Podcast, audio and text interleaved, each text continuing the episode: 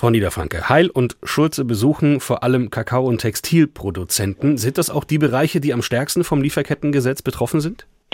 Ich glaube, wenn man aus europäischer Sicht guckt oder aus deutscher Sicht, dann ist das in der Tat so. Wir haben massive Importe in Textilbereichen und Kakaoproduktion äh, geht in, in weite Teile nach Deutschland rein. Ja. Ghana und die Elfenbeinküste produzieren rund 70 Prozent des weltweiten Kakaos. Das haben Sie gerade schon angesprochen. Mhm. Jetzt sind aber die Preise auf dem Weltmarkt für Kakao ziemlich abgestürzt und die Bauernfamilien müssen sparen und müssen dann teilweise auch ihre Kinder in die Plantagen schicken. Welche Möglichkeiten haben deutsche Unternehmen denn, um sie sicherzustellen, dass sowas nicht passiert in Ihren Lieferketten? Naja, ein entscheidender Punkt ist tatsächlich, dass Sie eine Risikoanalyse durchführen, wenn Sie feststellen, sind Kinder auf den Plantagen, dann ist die härteste Variante, die Geschäftsbeziehung abzubrechen. Das finden wir aus Sicht der ILO aber nicht den richtigen Weg, denn die Familien sind tatsächlich auf die Produktion angewiesen. Ein entscheidender Punkt ist hier, mit internationalen Organisationen zusammenzuarbeiten, fordert zuvorderst mit äh, der ILO, um wirklich Löhne vor Ort auszuhandeln, die ausschließen, dass Kinder tatsächlich auf die Plantagen müssen. Da haben wir sehr viel Erfahrung. Erstens. Zweitens geht es darum, und auch das tun wir, ein soziales Sicherungssystem aufzubauen, das den Kindern zum Beispiel eine warme Mahlzeit äh, bereitstellt. Das entlastet die Familien ungeheuer oder auch den Schulbesuch. Das heißt, in, in strenger Form die Familien nicht alleine lassen, sondern an dieser Stelle muss staatliche und internationale Hilfe eintreten.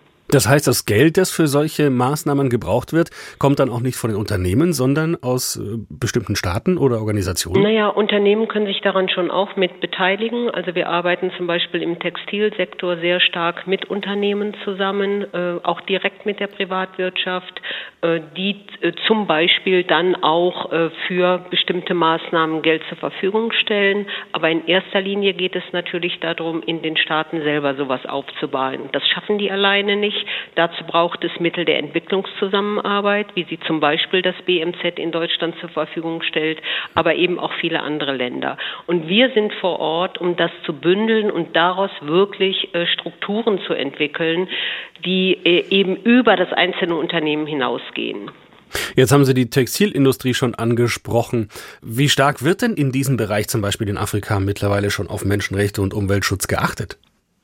Also wir waren auf einem guten Pfad, muss ich sagen. Und über Covid ist das ziemlich eingebrochen. Wir haben gerade in Afrika einen Anstieg an Kinderarbeit, vor allem auch in schmutzigen Sektoren, wo umweltschädigende Substanzen verwendet werden. Und das zeigt einmal mehr, dass Krisen immer sofort direkt durchgreifen auf die Schwächsten, nämlich auf Kinder, auf Frauen sehr häufig auch. Und insofern, wir sehen aber auch in anderen Regionen der Erde, zum Beispiel Asien, dass man was machen kann und dass man diesen Dreh wieder zurückdrehen kann. Aber der entscheidende Punkt ist, dass soziale Sicherungssysteme da sind, die abfangen, wenn man in solche Krisen hineingerät. Nicht anders funktioniert es in Europa. Lassen Sie uns noch auf die deutschen Strukturen, auf die deutsche Perspektive gucken. Es gibt ja eine relativ lange Übergangszeit, bis dieses Lieferkettengesetz dann tatsächlich auch kontrolliert wird. Der zuständige Bundesamt BAFA kontrolliert die Berichte der Unternehmen erst ab Mitte 2024. Können Sie trotzdem jetzt schon was darüber sagen, wie effektiv dieser Kontrollmechanismus ist?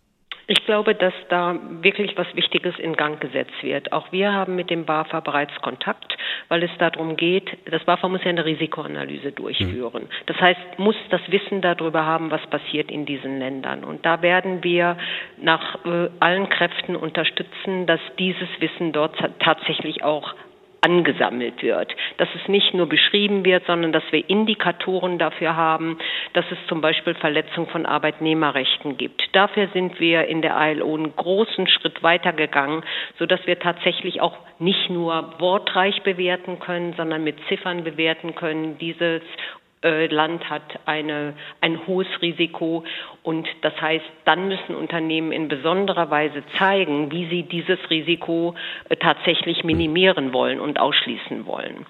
Und das braucht ein bisschen Zeit, um diese Datenmassen, die man äh, dann zur Verfügung haben muss und die man auch einschätzen muss, tatsächlich auch auf den Weg zu bringen. Also diese Übergangszeit ist, glaube ich, eine ganz notwendige. Es gibt jetzt trotzdem schon erste Berichte darüber, dass sich einzelne Unternehmen jetzt aus Afrika zurückziehen mhm. wegen des Lieferkettengesetzes.